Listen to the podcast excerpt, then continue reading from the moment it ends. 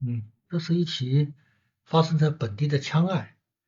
因为涉枪的案件比较少见。时间是在二零零四年的十月一号，因为那天是西方的愚人节，所以印象比较深。案件的发生过程是这样的：当时在呃本地还是比较正规的这么一个小区，那么男主人呢出差在外地，那么女主人呢跟他儿子在家，他儿子是一个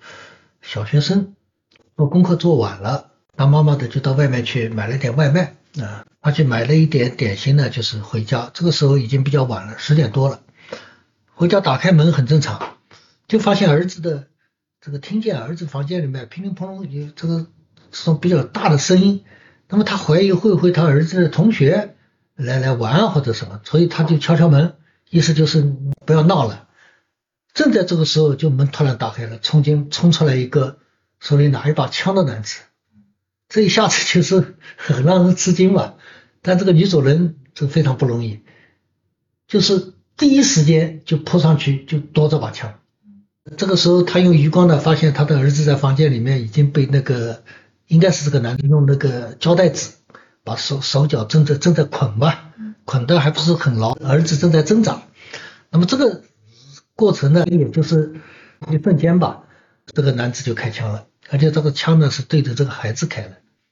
那这一枪打过去呢，就是从他儿子的左面颊的这个穿进去，然后从右面颊穿出来，把他的牙齿一排都全部全部打落了。这个是 非常紧张的这个情况，但是他儿子还是忍着疼痛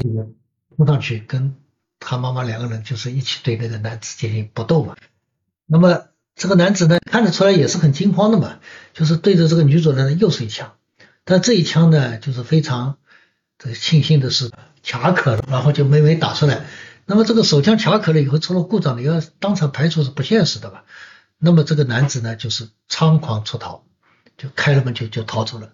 那么娘跟儿子两个人是惊魂甫定啊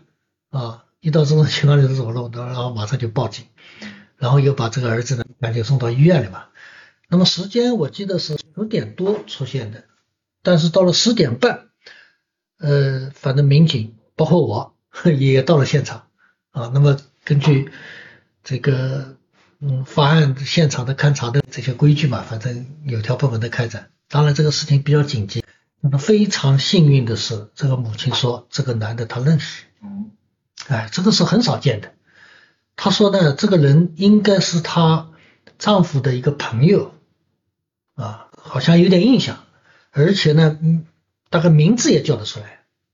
那么这样一来的话，那这个线索非非非常有效的啊。当然，作为常理来推断，你说对自己朋友的家人下手，这种情况也是很少见的。那么估计呢，他应该是来抢劫啊，或者说他这个敲开门，以朋友的名义敲开门，然后进去发现。这大人都不在，就一个孩子，那么他就可能认为孩子不认识他，然后就开始是捆绑了以后强奸。没想到这个时候女主人回来，而且认出了他，而且他呢手枪又没有派到用场。那么这里呢就涉及到一个枪的问题。枪案不管在什么时候，确确实实都是一个特大的刑事案件啊，因为枪呢一颗子弹很可能就是一条人命，他假如有个十发子弹。那很可能就是十条人命啊，所以这个事情，呃，这这这引起了当地公安机关的高度关注。当然，任何案件都会引起关注，但枪案是不一样，这个是大家可以理解的。那么好在就是知道这个凶凶犯的身份，然后马上通过手机的这种运营商就查这个人的手机，因为这个时候呢，两千零四年的时候，手机基本上已经普及了啊，有手机的人不少。而且手机都要求是呃登记的，当然有个别的可可能还不是实名制，但大部分是实名制了。那么通过手机查到啊，手机登记查到了他这个手机号码，那么这里呢就不得不说一些侦破手段啊，公安机关对这个手机的定位，这个时候已经基本上就比较成熟了。只要你呃随身带着手机，那么你的所在地，那么一查就能查到。所以马上就查出来，这个人还没有逃离本市。那么，当然，一般来说做了这么大的案件的话，逃离本市的可能性很大了，所以在各个卡点上就开始布控啊，所有通过这种这个道路上离开本市的车辆、行人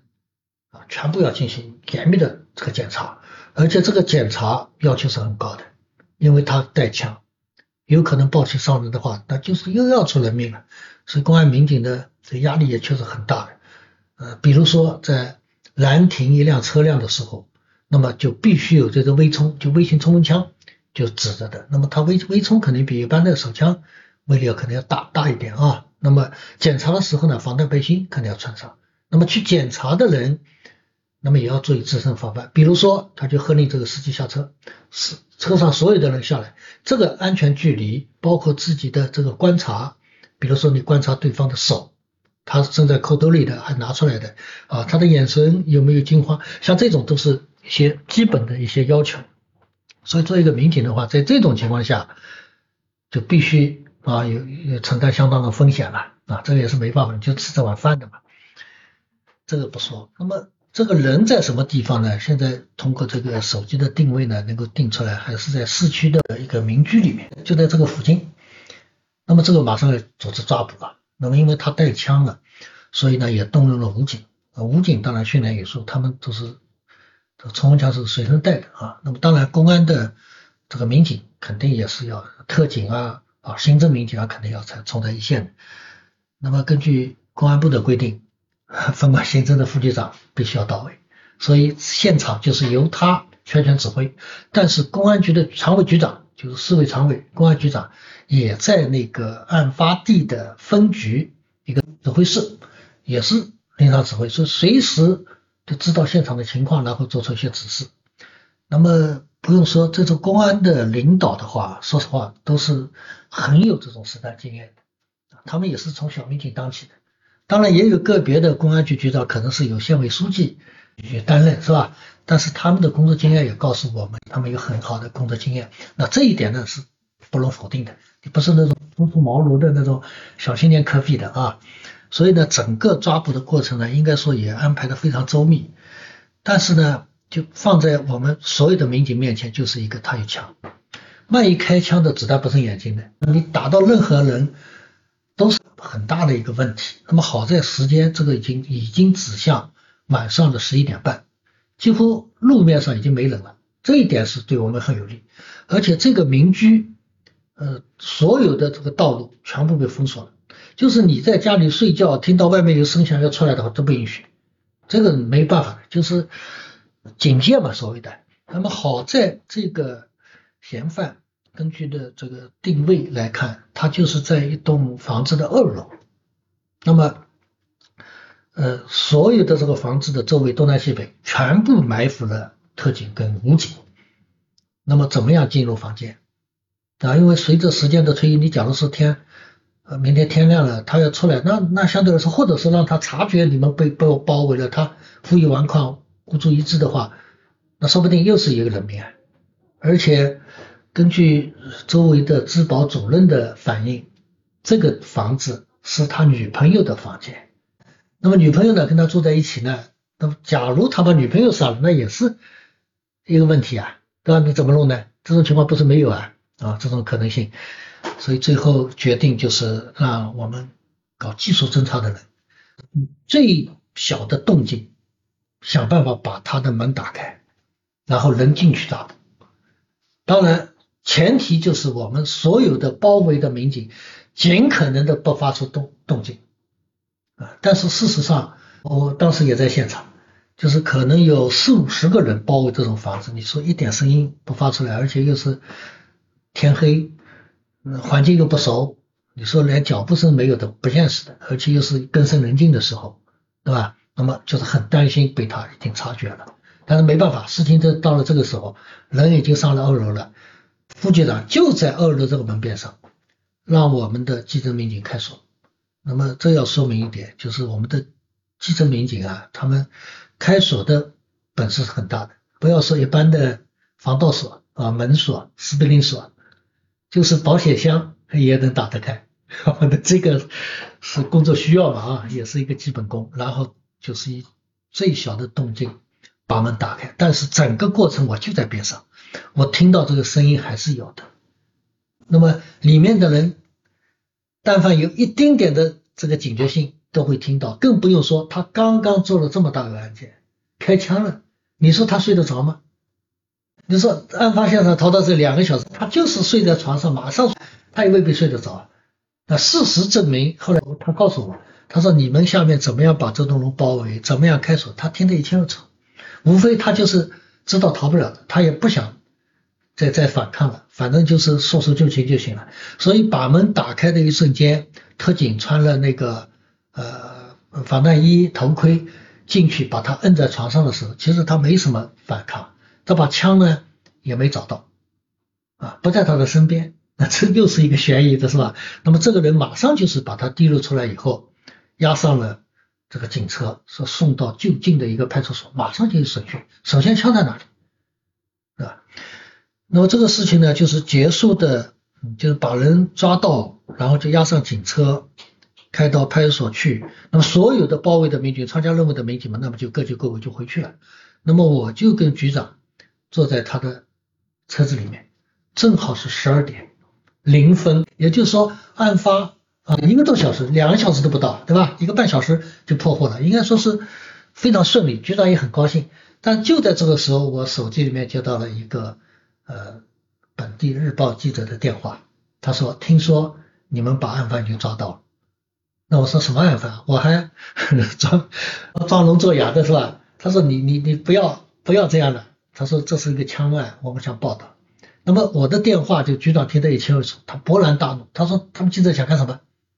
啊，这个呃谁透露的消息？那我劝局长我说算了，你你也不要查了，现在的媒体都有一些爆料费，这个消息肯定是我们的民警或者武警透露出去的，而且这个记者他就政法记者，跟我们的民警平时有很高很好的交情，所以他知道这个消息，你也不要查了，我只是告诉他。现在案件还在侦破当中，至于嫌犯抓到了还是案件破获了，这个我现在不能告诉你，我就明确告诉他，我说应对媒体啊也是有套路的。那么他这个局长，因为他不是干这一行嘛，他可能也也也不知道，反正发了一通脾气。然后我就到了派出所，我就去看那个那个嫌疑人，这嫌疑人，那现在当然还能说嫌疑人了啊，他当然自己也承认，那么他就是去。这个这个抢劫的。啊，没想到他是摸黑去这栋楼，但是他没想到开门的就是他朋友的家，这个他也是也是没想到的啊，可能因为他朋友不是非常熟的那种，不是经常来往的，等到进去看到他这个女主人才知道哦，这是朋友的家，看到这个小孩他一点印象都没有，所以事情已经到了这个程度，他也没没没法收手了啊，那么当然首先问这个枪在哪里了，枪哪里来的？那么他交代，枪呢是他是在他就就当年零四年的时候去那个呃云南广西那儿去旅游，花了大概五百块钱买的。那么就是云南广西一带旅游的时候，那具体地地点我我也确实忘了，因为我们都知道，呃云南广西那一带，呃因为那个七九年的对越自卫还击战，这个仗就持续了十年左右嘛，那么当地。就是有散落很多就是军用枪，那么他这把枪呢，就是五四式手枪改建的、改改制的，什么意思呢？就五四式是军用手枪，五四式的威力很大的，这个因为是打仗用的嘛，它跟我们警用手枪是不一样的。现在的九欧或者九欧改的话，跟五四手枪是完全不一样的，警用跟军用还是有区别的。那么他呢花五百块钱在当地的村民手里买的，村民是从哪里来的呢？很可能就是在那种。阵地上啊，或者说通过这种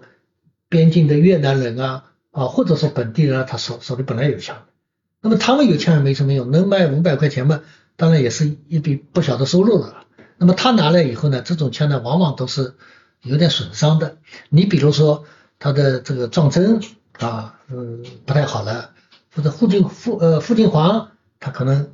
这个有点生锈了啊，炸弹钩。呃，它它它可能是弯了，那么就是要重新装配一些零件，所以它跟正宗的制式手枪呢还是有一定区别的。那么一般来说，土称可以称为是改制枪或者叫土枪，所以它卡可呢就是因为它的机械这个功能不是太好的所以导致的。子弹那绝对是正宗的子弹，对吧？那么一般来说买枪的时候，你肯定要同时买子弹，你没子弹，那枪派什么用场，对吧？那么他说呢，他把枪呢，他是心慌了，做了案以后，就是逃离现场的过程当中，他就是丢在哪个树丛里面了。所以哪个地方嘛，说实话，他真的也回忆不起来了。但是就在小区里面，所以这个事情。首先要把枪找到，不然的话，你万一枪找不到，流落到社会上去，又是个隐患。你派了很多民警，就是在这个小区封锁了，好像人也不能进，也不能出啊。那比如说早锻炼的三四四四点钟左右就是要出门的，那么这种人呢也劝劝他们，因为特殊情况，今天呢就是能不能你就是不要出去，你实在紧张的啊，说说及时送病人啊之类的，那么有民警护送出小区。那么等天亮以后，投入了大量的人力，在所有的小区的犄角旮旯，特别是那种绿化带里面、树丛里面找，呃，果然在早晨大概七点多钟的时候，把这把枪找到了。那么这个事情就就可以了断了啊。那么，呃，可以说是一起啊，让人很很很担心的一起枪案，而且在愚人节的枪案这个特殊的时间，就这样成功的告破了啊。那么至于枪案呢，倒是有一些说法的，因为呃，涉枪的案件毕竟是个大事情，所以在本市在一个相当长的时间段里面啊，就是在一个很特殊的一个时间段，比如说在九九十年代中期到后期，本市连续出了四五起枪案，但是过了这个时间段以后，好像就不大听到了，比如说过个四五年才有一起。过个将近十年才有一起啊，也可能是正好在这个历史阶段的时候出现案案件，特别是恶性案件高发的时候才出现这种情况。所以在我的印象当中，从警生涯这么多年，几十年，枪案可能遇到的真不多，有是有的，而且大部分都是那种呃土枪啊，或者是到到到云南、广西那儿去买过来的枪，你说本地的偷枪。偷这种正儿八经的，或者说民警手里偷枪，或者说到那种军队部队里面去偷枪，包括人武部偷枪的话，只遇到过一起，而且这一起是很早的啊，这起枪，而且是确实杀了两个人，这把枪当地是投入了很大的人力、财力、物力，然后呃，历时好像我印象当中要有两三年时间才把这起案件破掉，因为这个案件不破的话，你公安机关可以说是失职。啊，但事实上非常有幸，这个案件破了。我下次给你讲讲就本地那一起案件，这个案件是非常有名的一起，呃，这个枪案。关于这个枪支的问题呢，确实，呃，公安机关也也花了很大的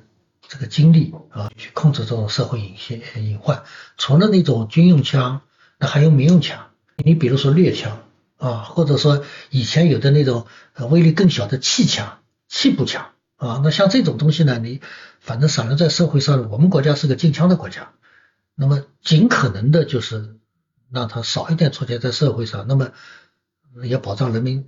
这个群众这生命财产安全吧。所以每年都有那种禁枪的这个事件，或者收缴那种非法持有的枪支啊，这种情况销毁。大量的销毁枪支，除了枪支以外，还有一些爆炸物品。你比如说手榴弹啊、手雷啊，甚至是还是抗战争、解放战争时期留存到现在的一些炸弹。因为你随随着那个基建的呃发展啊，看到那里有一些地下挖出来的这些，它还有一定的杀伤力的。那么这种都必须要收缴掉。有一些民工，甚至我还遇到过一个民工在地在工地上就收到了一枚啊。锈的非常厉害的一个铁疙瘩，他他也不知道这是什么东西，然后用用钢锯条把它锯开，在锯的过程中就爆炸了，啊，这还是这个抗日战争时期日本投的一个炸弹，是飞飞机上投下来的啊，航空弹，所以这个威力还还存在，所以每年收缴的这些枪支弹药以后，都要找一个地方，特别是你比如说海图啊，就是一边是大海，一边海图上没人的，挖一个坑啊，然后把多少多少的枪支弹药。啊，就是那个炸弹、爆炸物品就要放到里面，然后就把它引爆，引爆了以后再去检查，还看看还有没有什么残存的东西。那么枪支啊，不管是军用枪、改装的军用枪，还是猎枪啊、气枪之类的，全部送到那种钢铁厂化成钢水。那这个尽管是每年都开展啊，或者说一两年集中开展一次收缴非法的枪支弹药的这个这个行动，但是每年总还是有。一方面呢是可能从境外流进来的，还有一方面呢还是那种枪支爱好者，有些枪可能是真是已经要上百年的枪。对吧？那他可能有感情啊，他也不愿意上，就就私密的藏在家里。假如举报的话，那么千方百计的想办法就让他交出来啊，我们也不做处罚的，因为你私藏枪支弹药，总还是一个隐患，是国家法律不允许的。那么这也是我们公安机关就是要做的一项工作。